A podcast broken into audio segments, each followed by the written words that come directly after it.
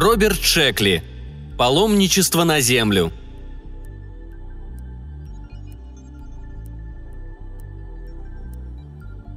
Элфред Саймон родился на Казанге-4, небольшой земледельческой планетке неподалеку от Арктура. Там он водил комбайн по пшеничным полям, а долгими тихими вечерами слушал записи любовных песен Земли. Жилось на Казанге, пожалуй, неплохо. Девушки там были миловидные, резвые, искренние и покладистые. Хорошие спутницы для прогулки по холмам или купания в ручье. Верные подруги жизни. Однако романтики в них не было – очень приятные, веселые, безвкусные развлечения на Казанге. Но только приятные, не более. Саймон чувствовал, что в его размеренном существовании чего-то недостает. Однажды он понял, чего же именно.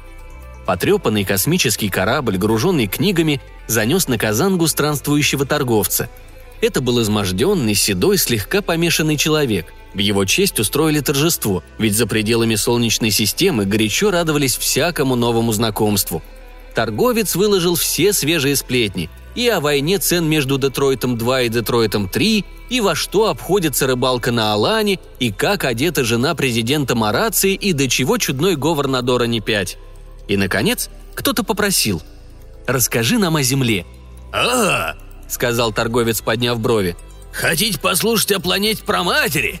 Так вот, друзья, нет другой такой планеты, как старушка Земля, и ничто с ней не сравнится — на земле, друзья, все возможно. Там исполняются все желания». «У каждого?» – спросил Саймон. «У них там есть закон против отказов», – с усмешкой разъяснил торговец. «Пока еще никто его не нарушал. На земле все иначе, друзья. Вы, ребят, специализируетесь по сельскому хозяйству? Ну вот, а земля специализируется по всяким излишествам – таким как безумие, красота, война, опьянение, непорочность, ужасы и прочее. Люди преодолевают световые годы, чтобы изведать эти блага. «А любовь?» – спросила какая-то женщина. «Девушка», – мягко сказал торговец. «Земля – это единственное место во всей галактике, где еще сохранилась любовь. На Детройтах 2 и 3 ее попробовали, но оказалось, что она непомерно дорога, а на Алане сочли, что она слишком выбивает из колеи, а импортировать ее на Марацию и Доран-5 еще не успели. Но, как я сказал, Земля специализировалась по излишествам, и они окупаются старицей». «Старицей?» – переспросил дородный фермер. «Конечно! Земля уже стара, ее недра исчерпаны, а почва бесплодна. Колонии ее стали независимыми и заселены людьми с трезвой головой, вроде вас. Такие люди хотят получить полную цену за свой товар, на чем же еще может заработать Земля, как не на пустяках, благодаря которым жизнь обретает смысл?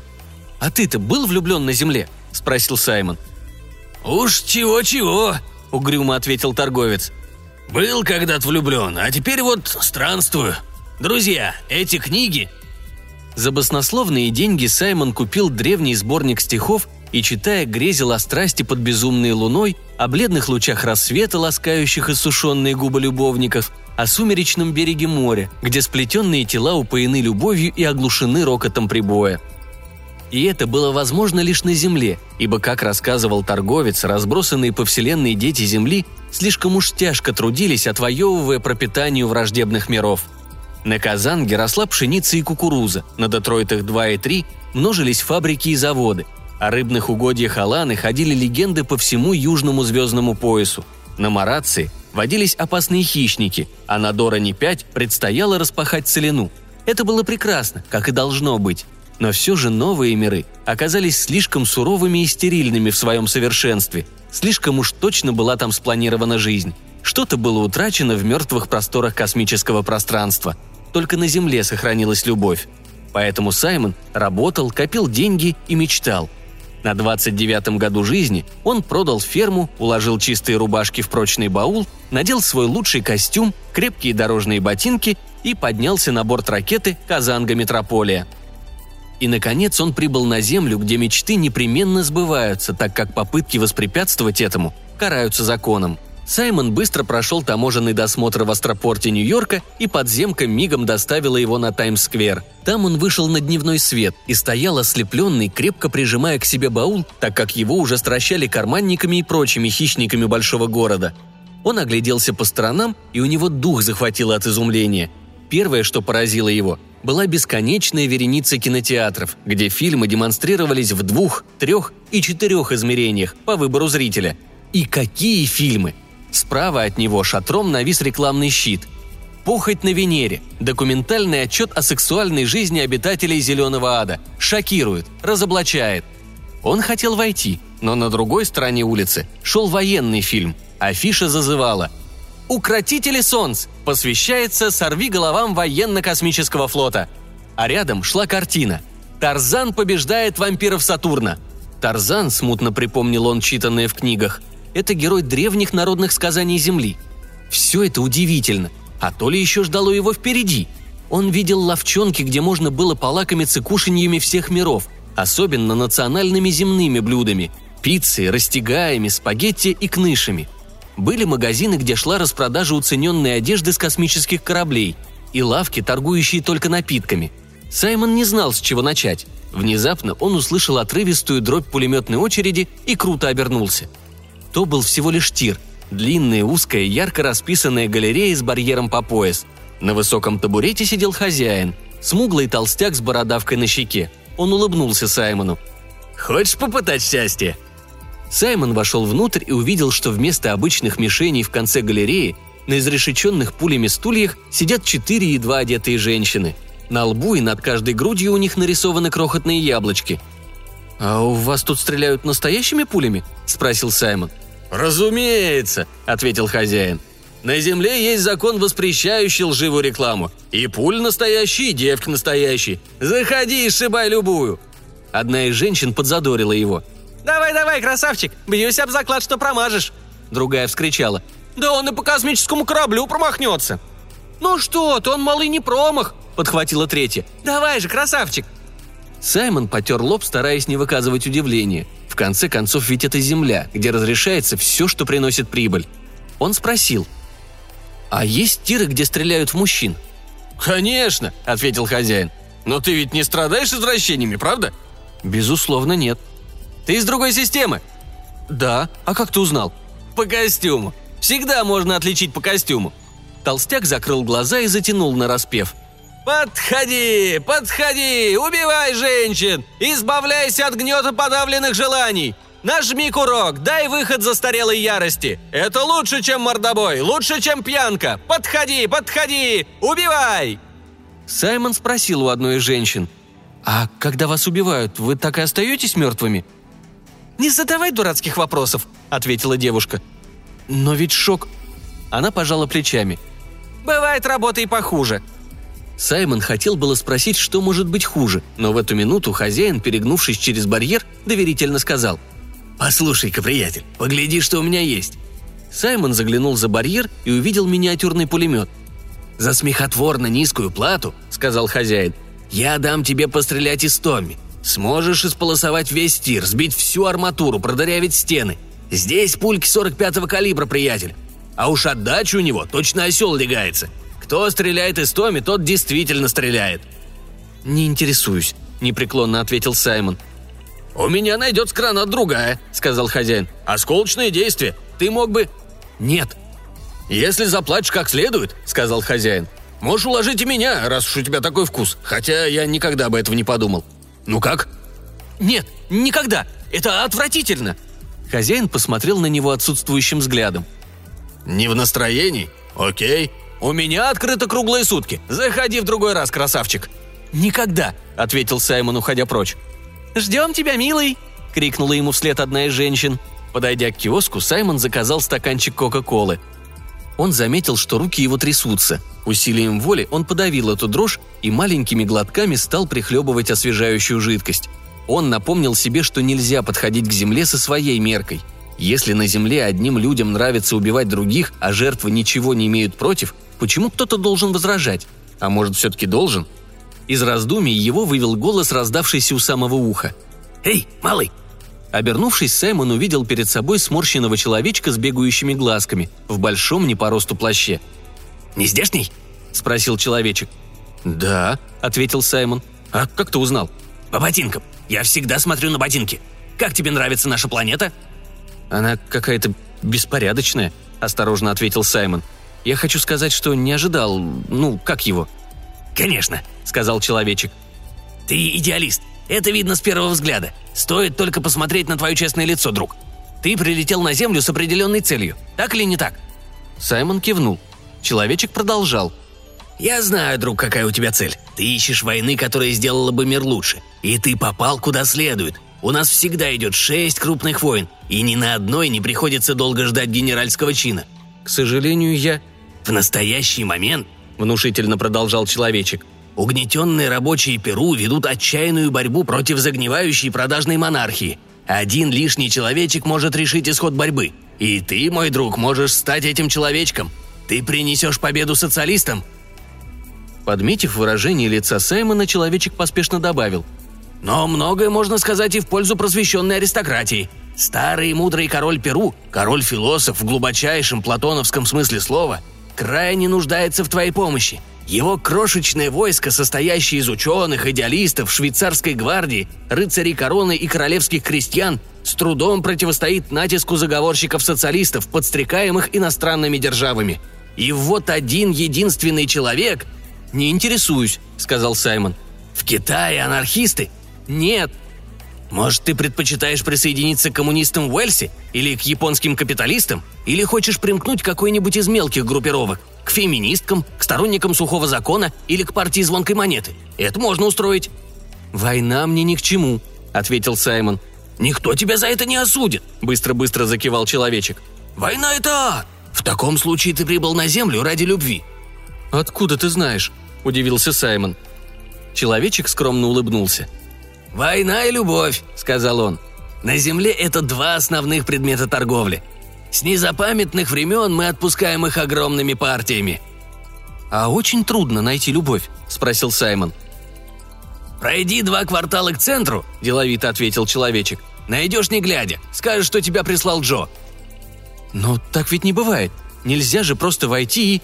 «Что ты знаешь о любви?» – осведомился Джо. «Ничего», ну а мы на ней собаку съели». «Я знаю то, что сказано в книгах», — возразил Саймон. «Страсть под безумной луной». «Ну, конечно, и тела на сумеречном берегу моря, упоенные любовью и оглушенные рокотом прибоя». «Ты тоже читал эту книгу?» «Какую еще книгу? Это стандартная рекламная брошюра. Ну, мне пора. Два квартала к центру. Найдешь не глядя». И дружелюбно кивнув, Джон нырнул в толпу. Саймон допил Кока-Колу и медленно двинулся по Бродвею. От тяжелого раздумья на лбу у него вздулись вены, однако он решил не делать поспешных выводов. Дойдя до 44-й стрит, он увидел огромные ярко светящиеся неоновые буквы «Любовь Инкорпорейтед». Неоновые буквы поменьше гласили «Открыто круглосуточно» и под ними «Подняться на второй этаж». Саймон нахмурился, ибо в голову его закралось ужасное подозрение, но все же он поднялся по лестнице и вошел в небольшую, со вкусом обставленную приемную – Оттуда его направили по длинному коридору в комнату номер такой-то. В комнате находился красивый седовласый человек, который поднялся из-за внушительного письменного стола навстречу посетителю и, пожав ему руку, сказал «Ну, как дела у вас на Казанге?» «Как вы догадались, что я с Казанги?» «По рубашке. Я всегда обращаю внимание на рубашку. Меня зовут мистер Тейт. Я здесь для того, чтобы служить вам по мере своих сил. Вы...» «Саймон», Элфред Саймон. Прошу вас, присядьте, мистер Саймон. Вы курите? Хотите выпить? Вы не пожалеете, что обратились именно к нам, сэр. Мы – старейшая фирма, поставляющая любовь, и гораздо более крупная, чем наш главный конкурент – Страсть Лимитед. К тому же у нас гораздо более сходная цена и товар лучше. Могу ли я осведомиться, как вы о нас услышали? Прочитали объявление во всю полосу Таймса? Или же...» «Меня прислал Джо», – перебил Саймон. «Активный агент сказал мистер Тейт с игривым видом. «Ну, сэр, не вижу причин откладывать дело в долгий ящик. Вы приехали издалека за любовью, и уж то-что, а любовь вы получите». Он потянулся к кнопке на письменном столе, но Саймон его остановил. «Я не хочу показаться невежливым и все такое, но...» «Да-да», — отозвался мистер Тейт с ободряющей улыбкой. «Мне это непонятно», — выпалил Саймон, густо покраснев. На лбу у него выступили бисеринки пота. «Кажется, я не туда попал. Не для того я проделал весь путь на землю, чтобы просто... Неужели вы и вправду продаете любовь? Все что угодно, только не любовь. Значит, тогда это не настоящая любовь, так ведь? Да что вы! – возразил мистер Тейт, приподнимаясь в кресле от изумления. «В том-то и дело. Секс может купить каждый. Боже правый, да это же самая дешевая штука во Вселенной, если не считать человеческой жизни. Но любовь – это редкость. Любовь – это нечто особенное. Любовь можно найти только на Земле. Вы читали нашу брошюру? «Тела на сумеречном берегу моря?» – спросил Саймон. «Она самая. Ее написал я. Передает настроение, правда?» Такое настроение вы не получите от первой встречной, мистер Саймон. Такое настроение даст лишь та, кто вас любит. Саймон с сомнением сказал. И все же это не истинная любовь, не так ли? Да что вы, конечно, истинная. Если бы мы продавали поддельную, мы бы так ее и именовали. На земле законы о рекламе чрезвычайно суровы, уверяю вас. Торгуйте чем угодно, но только непременно называйте вещи своими именами. Это и есть этика, мистер Саймон. Тейт перевел дыхание и продолжал более ровным тоном. «Нет, сэр, не допускайте этой ошибки. Наша продукция не суррогат. Это именно то чувство, каким много тысячелетий бредят поэты и писатели. Благодаря чудесам современной науки мы можем предоставить это чувство в ваше полное распоряжение, когда вам будет угодно, в красивой упаковке и притом по смехотворно низкой цене. Саймон сказал, «Я представлял себе нечто более стихийное». «В стихийности есть своя прелесть», — согласился мистер Тейт. «Эту проблему разрабатывают наши исследовательские лаборатории. Поверьте, наука в силах воспроизвести решительно все, был бы только спрос на рынке». «Не нравится мне все это», — сказал Саймон, поднимаясь с места. «Пойду-ка я лучше в кино». «Постойте!» – вскричал мистер Тейт. «Вы думаете, что мы пытаемся вас надуть? Вы думаете, что вас познакомят с девушкой, которая станет притворяться, будто влюблена в вас, а в действительности вас не любит, не правда ли?» «Правда», — согласился Саймон. «Ошибаетесь. Во-первых, это обошлось бы слишком дорого. Во-вторых, девушка подверглась бы чудовищному износу. Да, кроме того, попытка разыграть в жизни такую сложную роль являлась бы для девушки психически вредной. Но как же вы это делаете? При помощи науки и познания законов психологии. Для Саймона все это звучало какой-то тарабарщиной. Он направился к двери. «Скажите-ка», — не унимался Тейт, — «с виду вы кажетесь смышленным молодым человеком. Неужто вы не отличите настоящую любовь от фальшивки?» «Ясно отличу». «Так чем же вы рискуете? Или останетесь довольны, или не заплатите нам ни цента». «Я подумаю», — сказал Саймон. К чему откладывать? Ведущие психологи утверждают, что настоящая любовь укрепляет и исцеляет психику, снимает комплекс неполноценности, восстанавливает баланс гормонов и улучшает цвет лица. В поставляемой нами любви есть все – глубокая и постоянная привязанность, безудержная страсть, безупречная верность, почти мистическое обожествление как ваших недостатков, так и достоинств, трогательное стремление сделать любимому приятное и в довершение всего, гордость фирмы «Любовь Инкорпорейтед» не поддающаяся контролю первая вспышка, ослепительное зарождение любви с первого взгляда. Мистер Тейт нажал кнопку. Саймон нахмурился в нерешительности. Дверь отворилась, вошла девушка, и Саймон больше не раздумывал. Она была высокая и стройная, каштановые волосы отливали медью. О лице ее Саймон ничего не мог бы рассказать, но оно вызывало на его глазах слезы – а за вопрос, какая у девушки фигура, он мог бы убить на месте. «Мисс Пенни Брайт», — сказал Тейт, — «познакомьтесь с мистером Эльфредом Саймоном».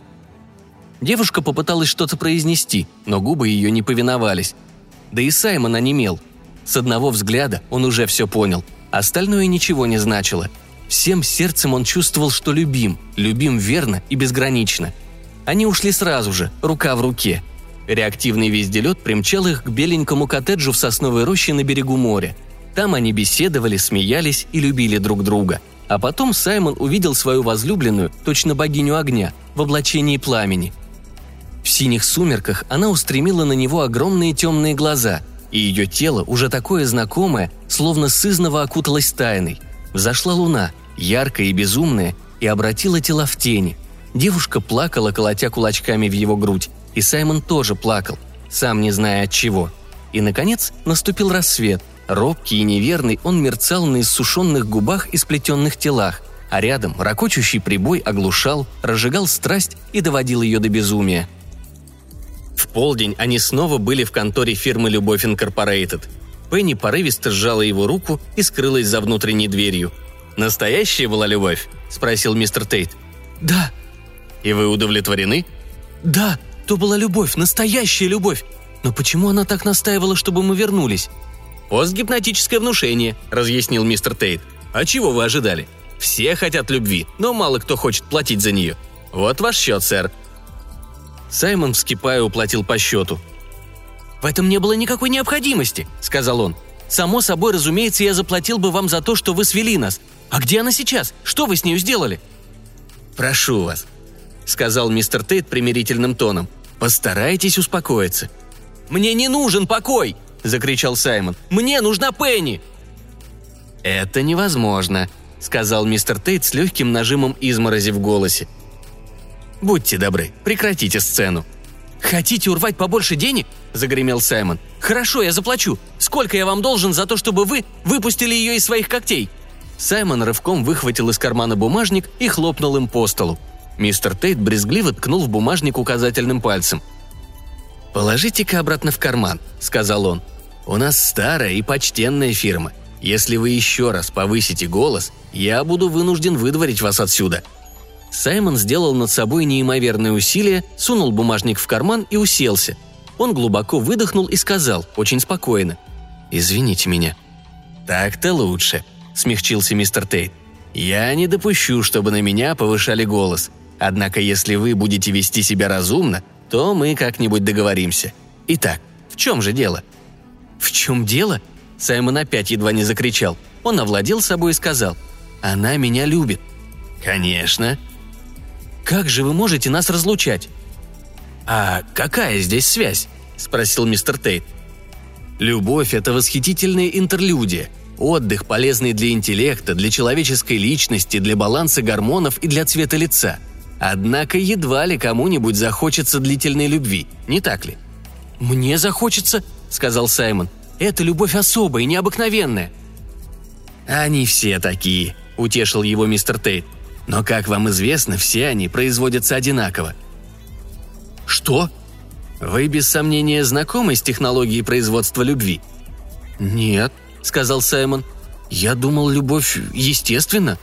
Мистер Тейт покачал головой. От естественного подбора мы отказались сотни лет назад, вскоре после технической революции. Он протекает слишком медленно и в коммерческом масштабе нецелесообразен. К чему возиться, когда посредством регулировки рефлексов и соответствующей стимуляции определенных мозговых центров мы можем произвольно создать любое чувство. А результат? Пенни, влюбленная вас по уши – мы проанализировали ваши индивидуальные склонности и остановились на ее самотипе, что сделало вашу любовь совершенной. Мы всегда добавляем сумеречный берег моря, безумную луну, бледный рассвет. Значит, ее можно было принудить влюбиться в кого угодно? Медленно проговорил Саймон. Можно было убедить ее влюбиться в кого угодно, поправил мистер Тейт. О боже, как она попала в такую омерзительную работу? Пришла и подписала контракт, как это обычно делается –— сказал Тейт. «За это очень хорошо платят, а по истечении договорного срока мы возвращаем ей первоначальную индивидуальность, нетронутой. Однако почему вы считаете эту работу омерзительной? В подобной любви нет ничего такого, что заслуживало бы порицания». «Это не любовь!» — воскликнул Саймон. «Да нет же, любовь! Настоящий товар!» Беспристрастные научно-исследовательские фирмы провели ее испытания на качество по сравнению с естественной любовью – и во всех случаях наша любовь показала большую глубину, страсть, пыл и размах. Саймон крепко зажмурился, потом открыл глаза и сказал. «Выслушайте меня. Мне нет дела до ваших научных испытаний. Я ее люблю, она меня любит, а остальное неважно. Дайте мне поговорить с ней, я хочу на ней жениться». Мистер Тейт скорчил гримасу. «Опомнитесь, разве на таких женится? Если вы хотите жениться, то браками мы тоже занимаемся. Можно устроить идиллический и почти стихийный брак по любви с патентованной девственницей, прошедшей государственную инспекцию. Нет, я люблю Пенни, дайте мне, по крайней мере, поговорить с ней. Это совершенно невозможно, ответил мистер Тейт. Почему? Мистер Тейт нажал какую-то кнопку. Как вы думаете, почему? Мы стерли предыдущую гипнопрограмму. Сейчас Пенни любит другого. И тогда Саймону все стало ясно – он осознал, что уже сейчас, в эту минуту, Пенни глядит на другого, и в глазах ее вспыхивает такая же страсть, какую познал и он. Она питает к другому ту самую всепоглощающую и безграничную любовь, которая, по свидетельству беспристрастных научно-исследовательских фирм, намного превосходит старомодный коммерческий нецелесообразный естественный подбор.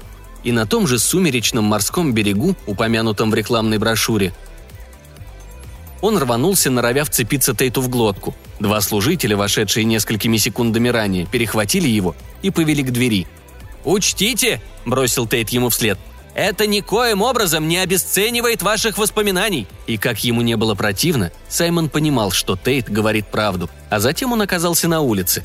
Сначала он жаждал только одного – как можно скорее покинуть землю, где продажные излишества обходятся нормальному человеку чересчур дорого – он шагал очень быстро, а рядом с ним шла его Пенни, и лицо ее светилось любовью к нему, и к другому, и к третьему, и к десятому. И, конечно, он подошел к Тиру. «Хочешь попытать счастье?» – спросил хозяин. «Заряжай», – ответил Эльфред Саймон –